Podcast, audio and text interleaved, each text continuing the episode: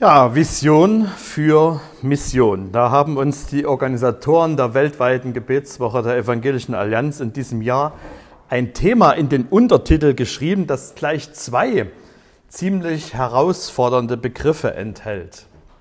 Vision und Mission. Wann immer man das Wort Vision in den Mund nimmt, kann man sich ziemlich sicher darauf verlassen, dass jemand im Raum ist, der umgehend den früheren Bundeskanzler Helmut Schmidt zitiert. Wer Visionen hat, sollte zum Arzt gehen. Und wenn man Mission sagt, dann gibt es auch ganz schnell jemanden, der feierlich erklärt, dass er zwar nichts gegen Kirche und christliche Nächstenliebe hat, aber bitteschön um Himmels willen nicht missioniert werden möchte. Wie kann man in diesem Umfeld eine Vision für Mission gewinnen? Wie kann sie aussehen? Wie kann sie wachsen? Keine Ahnung, ob diese Begriffe auch vor 50 Jahren schon so kritisch gesehen wurden. Da ging ich in die zweite Klasse, da hatte ich noch keinen Sinn dafür. Was ich weiß, es gab vor 50 Jahren Menschen, die eine Vision für Mission hatten. Und diese Vision hieß, alle Welt soll sein Wort hören. Unter diesem Thema versammelten sich 1974 ca. 3000 Kirchenvertreter, Theologen und Verantwortliche von Missionswerken in dem Schweizer Ort Lausanne zum ersten internationalen Kongress für Weltevangelisation. Auch dafür hatte ich in der zweiten Klasse noch keinen Sinn, aber das habe ich später erfahren. Und im Ergebnis dieser Zusammenkunft verständigte man sich auf die sogenannte Lausanner Verpflichtung, die also in diesem Jahr 50 Jahre alt wird. Wir, Glieder der Gemeinde Jesu Christi aus mehr als 150 Nationen, Teilnehmer am Internationalen Kongress für Weltevangelisation in Lausanne, loben Gott, weil er sein Heil geschenkt hat und freuen uns an der Gemeinschaft, die er uns mit ihm und untereinander schenkt. Gottes Wirken in unserer Zeit bewegt uns tief. Unser Versagen führt uns zur Buße. Die unvollendete Aufgabe der Evangelisation fordert uns heraus. Wir glauben, dass das Evangelium Gottes gute Nachricht für die ganze Welt ist. Durch seine Gnade sind wir entschlossen, dem Auftrag Jesu Christi zu gehorchen, indem wir sein Heil der ganzen Menschheit verkündigen, um alle Völker zu Jüngern zu machen. Darum wollen wir unseren Glauben und unseren Entschluss bekräftigen und unserer Verpflichtung öffentlich Ausdruck geben. In 15 Artikeln wird dann ausgeführt, was das im Einzelnen heißt. Diese Lausanner Verpflichtung gilt bis heute als eines der bedeutendsten Dokumente der modernen Missionsgeschichte. Und die Lausanner Bewegung, die daraus hervorging, ist einer der wichtigsten Gründe dafür, dass die Kirche heute im Weltmaßstab wächst. Das, was wir bei uns wahrnehmen, ist ja ein kleiner Ausschnitt aus der ganzen Geschichte. Im weltweiten Maßstab wächst die Kirche. Soweit ein kleiner Ausflug in die Kirchengeschichte. Beim Studium hieß es immer lieber zwei Stunden Kirchengeschichte als gar kein Schlaf. 50 Jahre nach der Lausanner Konferenz lädt uns die weltweite Gebetswoche der Evangelischen Allianz dieses Jahr also dazu ein, uns der Frage zu stellen, was ist unsere Vision für Mission 2024 hier in Hartenstein? Haben wir eine? Und wenn nicht, wie können wir sie wiedergewinnen? Und wenn ja, wie können wir sie schärfen und lebendig halten? Über diesen Untertitel Vision für Mission hat man, wie es Gerhard Parker schon sagte, das Thema gestellt, Gott lädt ein. Und das ist ganz wichtig für unseren Blick auf Mission, für unser Verständnis von Mission. Gott handelt. Es ist nicht unsere Mission, nicht wir machen etwas, sondern wir machen bei etwas mit, was Gott tut. In Lausanne hat das John Stott in seinem Vortrag auf dieser Konferenz sehr schön und sehr griffig, wie ich finde, beschrieben. Mission ist eine Tätigkeit Gottes, die unmittelbar aus dem Wesen Gottes hervorgeht. Der lebendige Gott der Bibel ist ein sendender Gott. Und das bedeutet ja Mission. Er sandte die Propheten nach Israel, er sandte seinen Sohn in die Welt, sein Sohn sandte die Apostel aus, dann die 70, dann die Gemeinde. Er hat auch der Gemeinde den Geist gesandt und sendet ihn heute in unsere Herzen. So entspringt die Mission der Gemeinde aus der Mission Gottes und muss nach ihrem Muster geschehen. Wie mich der Vater gesandt hat, sagte Jesus, so sende ich euch. Gott lädt ein. Nicht wir haben eine Mission, sondern Gott hat eine und er beteiligt uns daran. Wer früh genug geboren wurde, erinnert sich vielleicht an einen Liedtext von Manfred Siebald. Gott lädt uns ein zu seinem Fest. Lasst uns gehen und es allen sagen, die wir auf dem Wege sehen. Das zeichnet genau diese Bewegung nach. Gott lädt ein, wir lassen uns einladen und jeden, den wir unterwegs treffen, dem erzählen wir, wer uns eingeladen hat und wozu wir eingeladen sind. Das ist eine wirklich schöne Vision für Mission, finde ich. Gott lädt ein. Das Unterthema heute am Montag, Gott lädt ein durch sein Wort. Sie alle haben im Laufe ihres Lebens schon etliche Einladungen bekommen und das kann ja sehr unterschiedlich aussehen, wie man eingeladen wird. Das geht vom Kommt doch heute Abend mal rüber, wir grillen über den Gartenzaun, über den Satz auf einem Plakat, alle sind herzlich eingeladen, und die aufwendig gestaltete Einladung zu einer Hochzeit oder zu einem runden Geburtstag bis zur förmlichen Einladung zu einer Vorstandssitzung unter Angabe der 26 vorgesehenen Tagesordnungspunkte, wobei der 26. mit der Bezeichnung Verschiedenes sich schon oft als ein Fass ohne Boden erwiesen hat. Gott lädt ein. Er lädt uns schriftlich ein durch sein Wort. Die Bibel ist eine Einladung Gottes, ihm zu vertrauen. In der Lausanner Erklärung, in der Lausanner Verpflichtung heißt es zur Bibel, wir bekräftigen die göttliche Inspiration, die gewissmachende Wahrheit und Autorität der alt- und neutestamentlichen Schriften in ihrer Gesamtheit als das einzige geschriebene Wort Gottes. Es ist ohne Irrtum in allem, was es verkündigt und ist der einzige unfehlbare Maßstab des Glaubens und Lebens. Wir bekennen zugleich die Macht des Wortes Gottes, seinen Heilsplan zu verwirklichen. Die Botschaft der Bibel ist an die ganze Menschheit gerichtet, denn Gottes Offenbarung in Christus und in der Heiligen Schrift ist unwandelbar.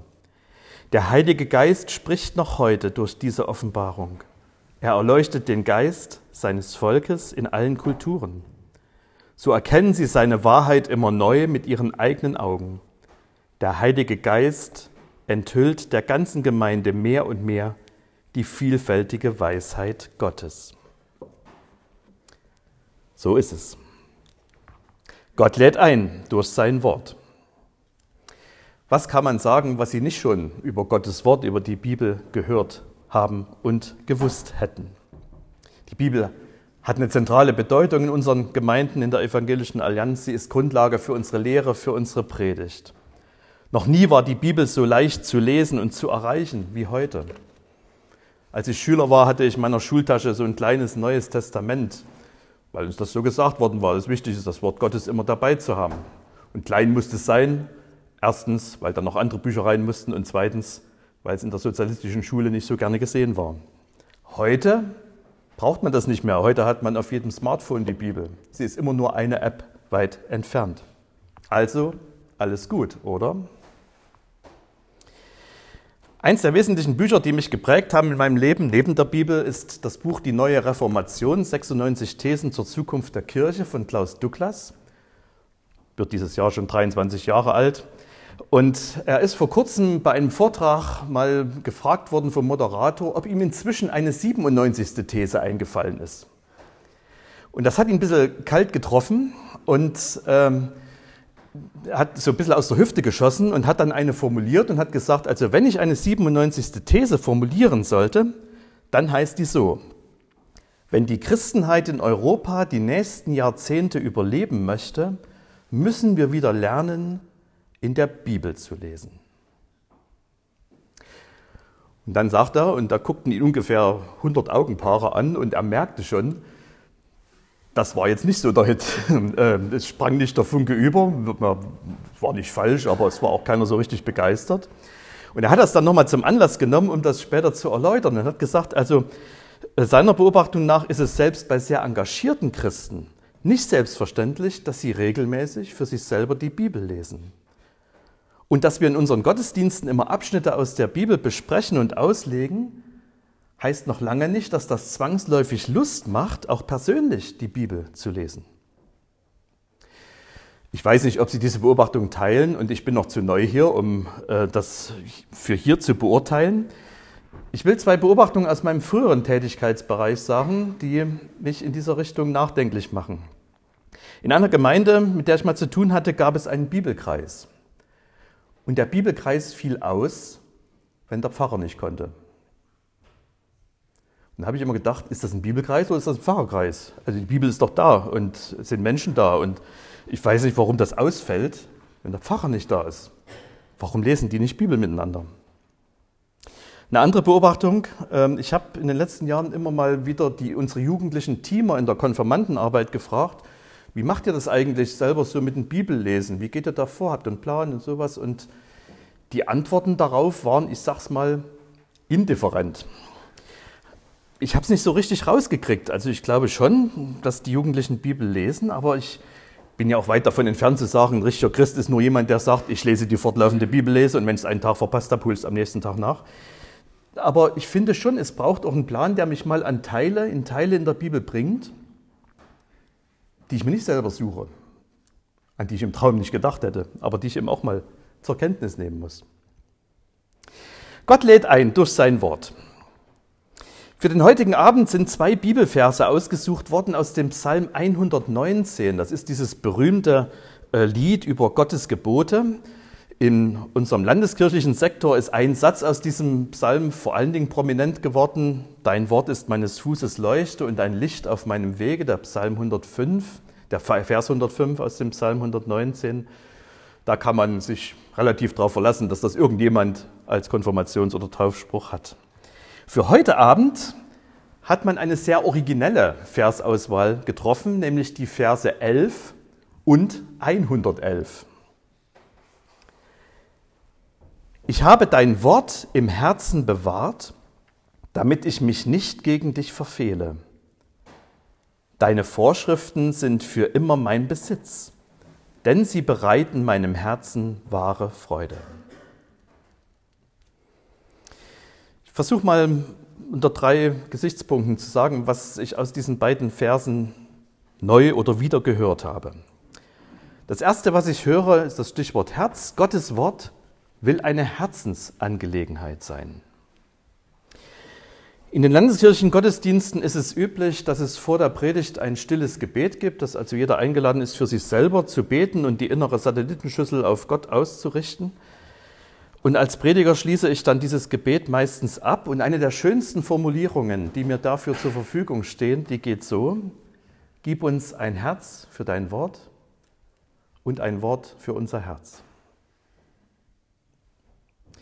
Worte und Texte verbinden wir ja in erster Linie mit Informationen. Also wir versuchen sie mit dem Verstand zu verstehen und ihnen Informationen zu entlocken. Bei unserem Glauben geht es um ein Verhältnis, nicht in erster Linie um unser Verhalten, um ein Verhältnis. Der Kern des Glaubens ist die Beziehung zu Jesus. Und eine Beziehung lebt von Kommunikation. Gott spricht zu mir durch die Bibel, ich antworte im Gebet. Das ist wie ein fortlaufendes Gespräch, das sich durch mein Glaubensleben zieht. Wenn wir zu jemandem sagen, mit dir rede ich nicht mehr, oder wenn wir zu jemandem sagen, was du sagst, das interessiert mich sowieso nicht, dann ist das ein Ausdruck dafür, dass die Beziehung gestört ist. Auch wenn wir zu jemandem sagen, na, was du willst, das weiß ich schon lange, was du sagen willst. Das muss ich gar nicht mehr hören. Es geht beim Lesen der Bibel nicht um Befehlsempfang, es geht um Beziehungspflege, die Beziehung zu Gott, die Beziehung zu Jesus. Und deshalb wird man mit dem Bibellesen eben auch nie fertig in seinem Leben. Der Satz, das kenne ich schon, der ist in Bezug auf Informationen richtig. Manches weiß ich einfach schon, das muss mir nicht nochmal gesagt werden. Wenn es um Beziehung geht, ist er falsch. Wenn ich den Satz höre, ich liebe dich, dann sage ich doch nicht, das sagtest du schon. Sondern das kann ich doch nicht oft genug hören. Die Bibel ist Gottes Wort. In ihr hören wir die Stimme und den Herzschlag Gottes und deshalb ist es eine Herzensangelegenheit. Nochmal die beiden Verse aus dem Psalm 119. Ich habe dein Wort im Herzen bewahrt, damit ich mich nicht gegen dich verfehle. Deine Vorschriften sind für immer mein Besitz, denn sie bereiten meinem Herzen wahre Freude. Bewahren sollen wir das, unser Besitz soll das Wort Gottes werden. Wir sollen es uns aneignen. Aneignen ist in unserer Sprache ein schönes Wort, eine schöne Umschreibung für auswendig lernen. Also wenn ich Konfirmanden sage, wir eignen uns im Lauf der Konfirmandenzeit den Psalm 23 und die zehn Gebote und das Vaterunser und das Glaubensbekenntnis an, dann heißt das nichts anderes als, das wollen wir so uns angeeignet haben, dass wir es auch wissen. Herzensangelegenheit, aber eben auch Kopfsache. Das ist der zweite Gedanke. Gottes Wort ist auch eine Kopfsache. Es sind wahrscheinlich alle Geschichten schon erzählt worden, wie sinnvoll das Auswendiglernen von Bibelworten ist, das Anlegen einer eisernen Ration. Und ich habe das auch erlebt, wie beeindruckend das ist, wenn alte Menschen, die nichts mehr lesen können, die auch kaum noch was sagen, auf einmal bei einem Gebet wie dem Psalm 23 mitsprechen, obwohl man das gar nicht mehr vermutet hatte. Alle diese Beobachtungen haben bei mir leider nicht dazu geführt, dass ich ein guter Auswendiglernender geworden wäre. Ich kenne viele Worte aus der Bibel sinngemäß. Wenn ich versuche, etwas wörtlich aus dem Gedächtnis zu zitieren, ohne mich darauf vorbereitet zu haben, wird es aber schnell mal peinlich. Und die Lösung des Tages kann ich mir auch nur sehr selten über den ganzen Tag merken. Deshalb bin ich auch ein bisschen zurückhaltend mit äh, großspurigen Appellen an dieser Stelle. Aber es fällt mir schon auf, dass es einen Zusammenhang mit dem ersten Punkt gibt, mit der Herzensangelegenheit.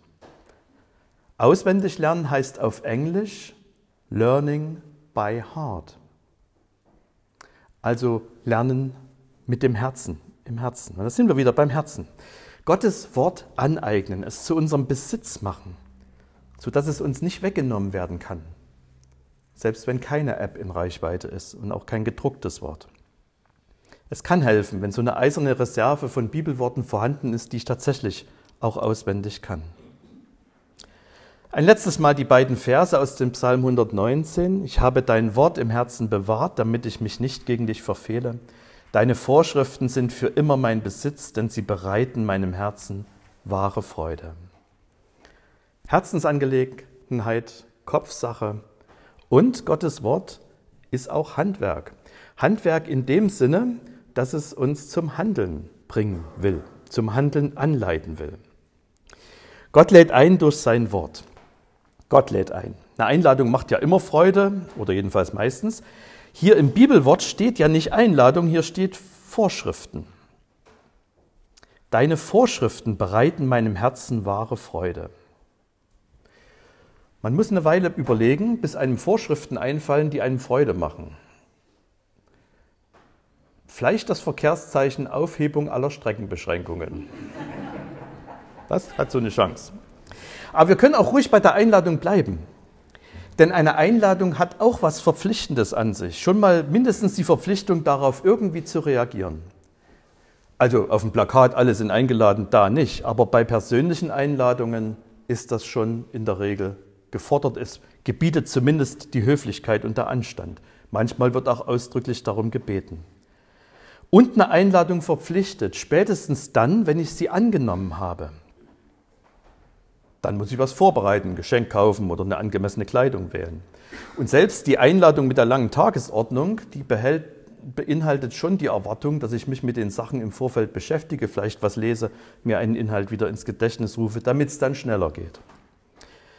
Und wenn Sie selber schon mal Gastgeber waren, wissen Sie, nichts ist schlimmer, als Gäste, mit denen man fest gerechnet hatte und die im letzten Moment absagen oder unentschuldigt nicht erscheinen. Da geht es uns nicht anders als Gott. Jesus hat ein berühmtes Gleichnis dazu erzählt. Gott lädt ein durch sein Wort. Die Bibel ist seine Einladung zum Leben, zu einem Leben nach Gottes Vorgaben. nach den Vorgaben des Schöpfers und Erfinders des Lebens. Eine Einladung zu einem Leben an der Quelle des Lebens. Und deshalb macht Gottes Wort auch dann Freude, wenn es Vorschriften enthält, wenn es uns etwas vorschreibt. Lasst uns heute Abend darum beten, dass wir die Bibel so lesen, dass wir daraus Trost, Kraft, Inspiration und Orientierung für den Alltag empfangen. Und dass wir das, was wir dort erkannt haben, einladend weitersagen. Denn Gott lädt ein durch sein Wort.